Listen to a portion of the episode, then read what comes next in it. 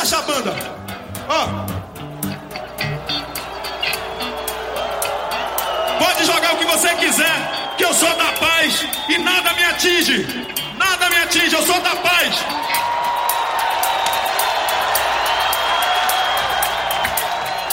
Hoje a gente vai falar de vaia, como essa aí histórica que o Carlinhos Brown levou lá no Rock in Rio de 2001. E é claro que ele não ficou feliz com isso. Acredite na vida, gente. Acredite na vida. Agora o dedinho pode enfiar no traseiro. Mas o que será que passa na cabeça de um cara vaiado por uma multidão? E o que, a produção faz quando os copos começam a voar? E como essas vaias marcaram o Rock in Rio e a cultura pop do Brasil? É isso que a gente vai responder eu sou Braulio Lawrence. Eu sou o Rodrigo Ortega e hoje o G1 ouviu só tem histórias tensas do Rock in Rio. Mas Ortega, ninguém sabia que ia ser tenso. O começo foi com muita inocência e um rockzinho apaixonado lá da época da Jovem Guarda. O grande rei do rock no Brasil. O meu irmãozinho, o meu amigo Erasmo Carlos. Pois é, mas não era mais a época da Jovem Guarda, não. Era 1985, que foi o ano do primeiro Rock in Rio. E o que muitos jovens ouviam naquela época era heavy metal. E agora, Rock Pauleira, para os metaleiros um pouco mais do satânico, Iron Maiden. Imprensa na época deu até um nome para eles, criou-se o termo metaleiros. O Brasil estava descobrindo esse público e uma coisa que se descobriu sobre essa galera é que eles vaiavam tudo que não era metal. Sobrou na época pro Ney Mato Grosso, pro Kid Abelha, mas a maior vaia foi pro Erasmo Carlos. Eu liguei pro Erasmo para saber como é que foi aquela noite. A gente não esperava. Música para mim é outra coisa. Música para mim era é amor. Em 59, 60, quando quando, quando surgiu o rock and roll, era tudo rock and roll, cara, né? E, e aí naquele dia eu fiquei, comecei a saber que existem tribos, né? Tempos depois começaram a existir tribos. Então, aí todo mundo descobriu isso, os produtores, os, os artistas, os técnicos. Aí começaram a descobrir, viram, viram aquela coisa diversificada e os metaleiros aquela coisa agressiva e aí ficou o susto, né? Tomei um susto, eu e outros. E o Erasmo subiu no palco todo feliz com um figurino supostamente roqueiro, todo de preto, com paetês, uma coisa meio bruxo. Mais pesada mesmo foi a cena que ele viu lá de cima. Cara, via ódio, via uma agressão, um radicalismo muito grande, sabe? Que não, não é do meu feitio, não. Eu não gosto. Não, eu não gosto de nenhum radicalismo, sabe? Que é perigoso. Todo radicalista é perigoso. Uma atmosfera pesada, agressiva, sabe? Caras feias, sobrancelhas sem os franzidos. Eles não sabiam que eles eram muitos, porque metalheiro era um povo meio distante, vivia nas periferias, assim, andavam em. tinha seus pontos exclusivos e tudo mais. Então nem eles sabiam que eles eram muitos. Naquela noite, Braulio ia ter Queen, Iron Maiden e Whitesnake. E uma coisa doida é que o David Coverdale, o vocalista do Whitesnake, ele não sabia até hoje que o público dele vaiou os brasileiros. Eu fui entrevistar o David e puxei o assunto. Então você dedurou os queridos metaleiros brasileiros? É, pior que dedurei, mas assim, eu fui perguntar o que, que ele achou daquilo e ele simplesmente não sabia. No, I had no idea. O David Coverdale falou que adorou os músicos brasileiros na, na época, naquela viagem. Ele foi para uma festa com eles lá no Copacabana Palace. Ele disse que achou demais uma moça grávida cantando, que era a Baby do Brasil. O David ouve Caetano, falou que ficou muito triste, bebeu em homenagem ao João Gilberto quando ele morreu recentemente. Enfim, o David Coverdale ama MPB, mas os fãs dele, pelo menos em 85, não concordam e não só os de 85, né? Pois é, no Rock in Rio seguinte, de 1991, o Lobão foi vaiado também. A gente não estava lá, a gente era muito novo, mas quem estava lá era o jornalista Nelson Mota. Eu falei com ele sobre aquela noite estranha no Maracanã. Eu me lembro de jogar em lata no Lobão, que estava fazendo uma coisa espetacular, que era uma banda de rock pesado, com uma bateria de escola de samba. Era uma coisa genial, era um, um heavy samba. O público foi estúpido, idiota, e o, essa coisa do Lobão é, histórica. O Lobão não quis falar com a gente sobre esse caso, mas no palco, ali mesmo, no calor do momento, ele mostrou muito bem qual era a opinião dele. Parou, parou, parou, parou, parou. Eu sei que tem gente aplaudindo. Agora a gente não é palhaço, não. Vai ficar ninguém jogando lado nessa p, nessa p aqui. E eu queria dizer outra coisa pra vocês. Vou tratar mal a p os pariu, moro? Vocês vão todos tomando p, exceto quem não tá tomando um p. Vai tomando p, babaca. É, e olha que essas vaias ao Lobão eram até suaves perto das que rolaram na terceira edição, já em 2001. O Carlinhos Brown enfrentou simplesmente a maior vaia da história do Rock in Rio.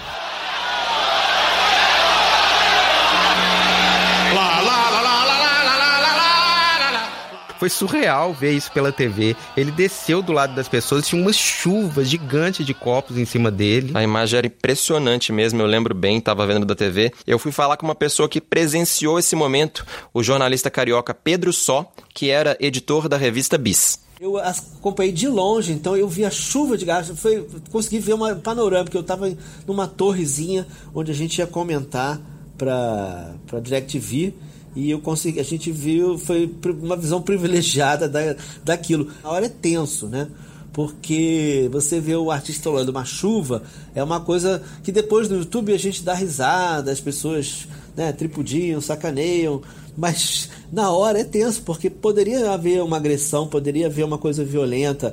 Claro que houve uma violência, mas não violência física, né? Então foi tenso. Era, foi mais um momento tenso e complicado que depois as pessoas riram, mas na hora não era engraçado. Uma das coisas que mais me marcou é como o Carlinhos Brown ficou pleno no meio daquele ataque. A gente achou uma entrevista dele tranquilão pra Globo logo depois do show. Aquela hora que você saiu, foi andando ali no meio do público, as pessoas jogando, você não teve medo de acontecer alguma coisa mais grave ali? Não, não tenho medo. Por quê? De onde vem essa segurança que você tem? Ah, vem de um orixá muito forte, Xangô, Ogum, Yansan. Eu vejo tudo como gesto de amor, não vi como. Não, não tenho ódio de ninguém, assim, não, não fiquei chateado. Até o Roberto Medina, o produtor do Rock in Rio, ficou impressionado com aquilo. Eu falei com ele e ele teve essa mesma imagem sua, Ortega, do Carlinhos Brown inabalável, pleno. E quando acabou o show, eu tava, poxa, que chato o que aconteceu. Eu liguei para ele, logo que ele saiu do. do Pô, Carlinhos, ele falou: não, rapaz, isso foi espetacular. Amanhã eu sou capa no mundo inteiro. É, a gente também falou com a filha dele, a Roberta Medina, e a fala dela pode parecer meio isentona, tirando a responsa da produção, mas é muito sincera, olha só dimensão, por exemplo, do Carlinhos Brown, aquilo é, foi mega angustiante. Dependendo da dimensão, se for início de assovio, às vezes aquilo passa. É, se for uma dimensão grande, é muito angustiante porque o artista tem que dar a volta sozinho naquela situação, né? A gente não tem nada para fazer. Ali o desafio, o próprio artista tem que segurar a onda. E é um talento, viu? Porque, vixe Maria, lidar com aquela gente toda tem que ter muito talento mesmo. O Carlinhos Brown parecia que sabia muito bem disso. Ninguém ia salvar ele, aí ele chutou o balde mesmo. Incorporou as vaias no show e reafirmou a defesa da música brasileira que ele estava ali representando. Foi uma coisa que ele falou logo depois que saiu do palco. Você tem vários adolescentes ali, nos quais, né, antes de chegar no Rock in Rio, ele passou por uma avenida onde tudo é Nova York onde tudo é Estados Unidos, entendeu? Então, é, é, é, quando vê uma coisa extremamente brasileira, talvez eles renegam dessa forma, né? Porque acredito que nós fizemos ali foi uma música personal brasileira, que inclusive os próprios gringos assim do, de bandas estrangeiras vieram todos assistir, ficaram todos no fundo interessados em ver aquele som, aquela sonzeira, que tipo de, de, de swing que estava rolando. A partir dali, já dá pra gente fazer um perfil mais claro das vítimas. Qualquer coisa brasileira no dia de metal corria muito risco. Mesmo que fosse de rock, o povo tinha que achar que era rock de verdade, entre aspas. É isso mesmo. Por isso que lá em 2011 veio uma vítima certa, que era o emo rock. Aquele rock mais emotivo e que era visto como o patinho feio do estilo.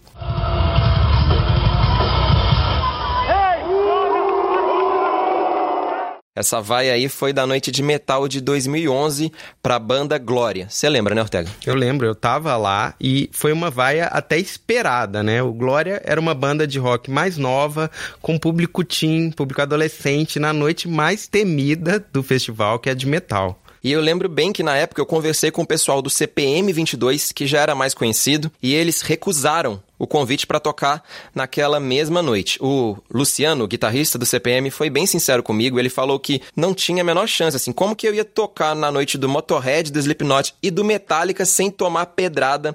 Ele até falou que, sabe de quem que ele lembrou?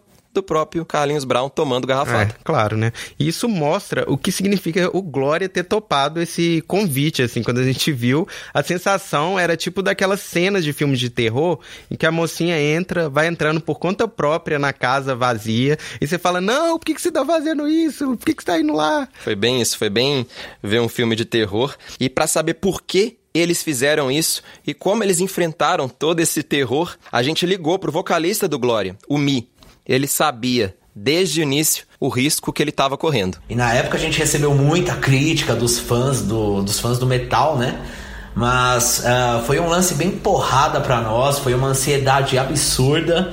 E antes de entrar no palco, a gente estava muito nervoso, de fato, mas todo mundo se abraçou ali, criamos coragem para subir no palco e enfrentar aquelas 100 mil pessoas. Ortega, eu falei com eles uns dias antes do Rock in Rio e dava para sentir esse nervosismo que ele tá lembrando. Eles falavam que iam tocar bem rápido, assim, sem pausas e fazer também um cover metaleiro. É, essa coisa de tocar sem pausa, no caso, ajuda a não dar tempo de ouvir essas temidas vaias, né? Ele até hoje deixa isso claro. Eu só fui ouvir a vaia mesmo quando deu a terceira música e eu tive que anunciar a banda, que isso era inevitável, né? Então, uh, eu sabia que ali ia ter uma vaia, ali eu ouvi. Já a cover de metal é uma estratégia manjada de ganhar o público. E é incrível. Quando eles começaram a tocar o riff de Walk do Pantera, o pessoal que estava vaiando ou ignorando começou a gritar.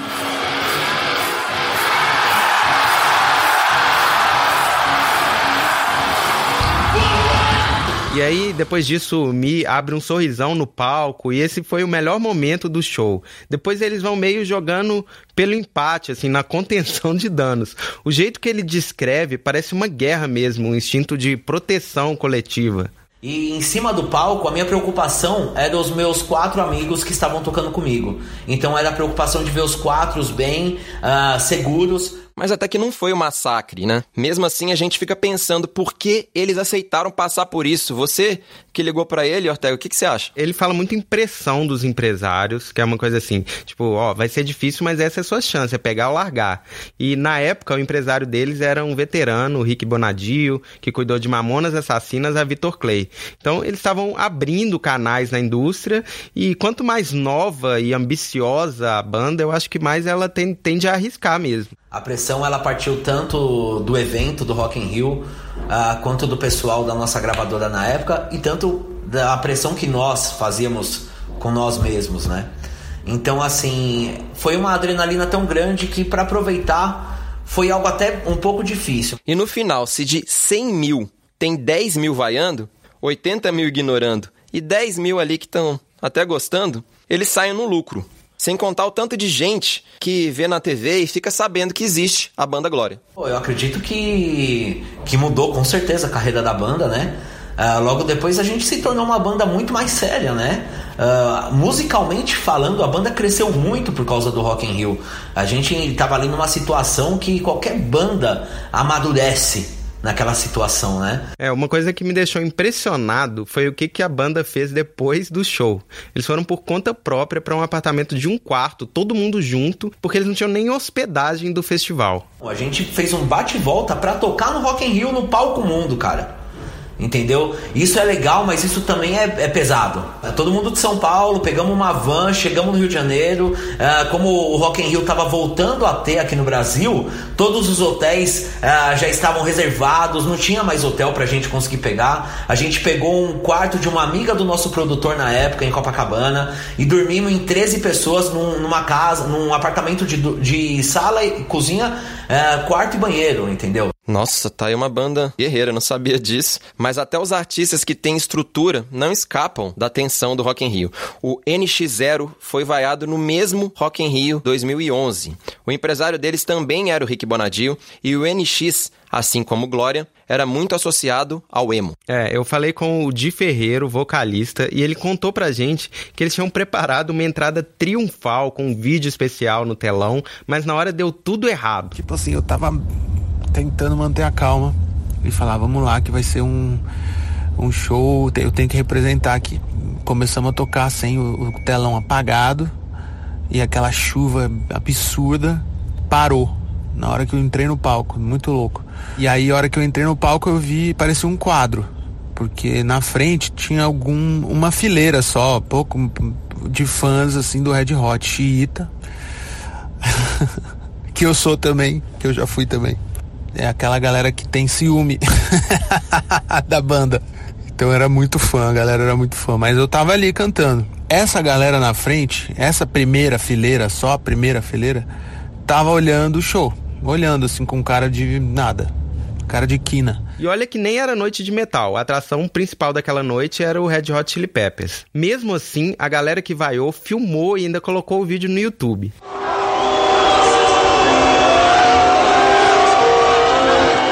O Di falou uma coisa muito legal, que eu gostei muito, sobre como dá para sentir na voz se o cara tá afetado pelas vaias ou não. Isso tudo foi muito intenso, né? E como o meu, meu negócio é cantar, e o meu instrumento é a voz, tudo que eu tô sentindo vai sair na minha voz, vai dar para sacar na hora. E dá para sacar muito que no começo do show eu, tava cantando do, do, em tudo isso que eu tava pensando, dava para ver que eu não tava só cantando, eu tava pensando em outras coisas. E depois que eu sei lá, relaxei. Deu para ver que eu tava 100% presente ali no show, cantando música por música é, e começando a curtir mesmo a parada. E eu acho que é aí que você começa a envolver todo mundo. Foi isso, né? A chuva parou e, e aí parece que São Pedro ajudou e a galera começou a vir. É, legal mesmo essa dica, Braulio. Gostei também. Parece aquela para quem tem medo de cachorro, né? Tipo, fica tranquilo que o cachorro pode farejar o medo. É tipo, canta tranquilo que eles vão parar de te atacar. E pro dia até que funcionou no final. Eu lembro que a gente acabou até pegando uns Jack Daniels do camarim do Leme, lá do Motorhead. Que eu acho que ia tocar no outro dia, mas ele já tinha lá uns, uns Jack Daniels solto lá. A gente deu um jeito porque a gente não tinha isso no camarim. A gente não tinha uísque, tinha vodka, alguém queria tomar uísque. E aí o pessoal foi aprimorando essas técnicas de fugir das vaias do Rock in Rio, né? Em 2013, tinha uma banda brasileira chamada Kiara Rocks, com um vocalista de maquiagem na noite do Slayer e do Iron Maiden. E aí ele usou o pacote completo de prevenção à vaia. É isso mesmo, é um pacote. E eu cobri esse show e lembro que eles já entraram fazendo cover de Motorhead.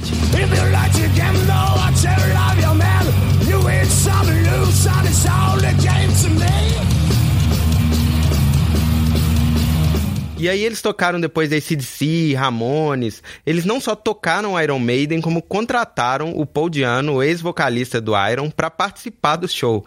Tinha também o Marcão do Charlie Brown logo depois da morte do Chorão. E tudo daquele jeito, sem intervalo. Parece que eles estavam mais preocupados em evitar a vaia do que mostrar quem eles eram de verdade. Mas pelo menos conseguiram evitar. E desde então, a gente não tem uma grande vaia para contar no Rock in Rio. É, pois é, o que, que você acha? Porque não é que deixou de ser um medo, né? Até em 2015, a gente estava comentando, o CPM 22, que fez um show no fim das contas muito bem recebido e estava preocupado com vaia, né? É, dá para pensar que tanto os artistas quanto a organização ficaram mais espertos. Não tem mais uma coisa tipo Carlinhos Brown na noite do metal. É, aliás, não teve nem noite de metal no festival passado, né? É, mas esse ano tem. E sem banda nova no palco mundo. Os brasileiros lá vão ser o Sepultura.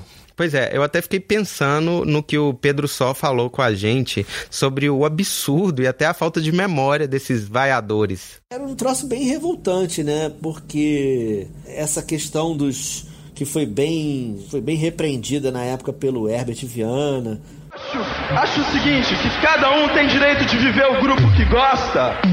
Vem na hora que vai tocar o seu grupo, cara, e em vez de vir jogar pedra, fica em casa aprendendo a tocar guitarra, quem sabe no próximo você tá aqui no palco. Porque as pessoas vaiavam os brasileiros, então os brasileiros eram todos porcarias, nem Mato Grosso era porcaria. Erasmo Carlos, um cara que é, se estava vendo um festival de rock no Rio de Janeiro em 1985, ele tinha uma grande parcela de responsabilidade, porque é um cara que foi pioneiro do rock, tinha programa de rock, tocava rock and roll na época ainda, o rock and roll de, de Chuck Berry, Little Richard, um cara que divulgava essa cultura rock muito antes daqueles fedelhos que estavam ali xingando ele e jogando, atirando coisas é, também de maneira perigosa, né? É, eu acho que a gente aprendeu a conviver com vaia, aprendeu a evitar, mas elas continuam fazendo parte do Rock in Rio. São meio que um fantasma, assim, o cheirinho da vaia. É, o Roberto Medina falou que o Rock in Rio tá virando um festival mais família, tem um clima também mais de parque de diversão mesmo. Talvez isso contribua. E tem outra coisa, a banda de rock mais popular dessa edição é o Imagine Dragons, que não é nada sectária, assim. Eles misturam tudo, não fazem nenhuma questão de falar que representam a pureza do rock. É aquela coisa do Erasmo, de descobrir as tribos. Talvez hoje não seja tão forte assim. Mas, por via das dúvidas, eu não colocaria uma banda parecida com Imagine Dragons na noite da Iron Maiden. É, eu também não. Ainda vale a dica e a gente termina com ela, com essa dica. Se você não gostou, por favor, não precisa vaiar a gente. Por favor. Mas se você gostou, continua seguindo e ouvindo o João Ouviu no G1, no Spotify, no Google Podcasts e na Apple Podcasts. É isso aí, até mais. Tchau. Tchau.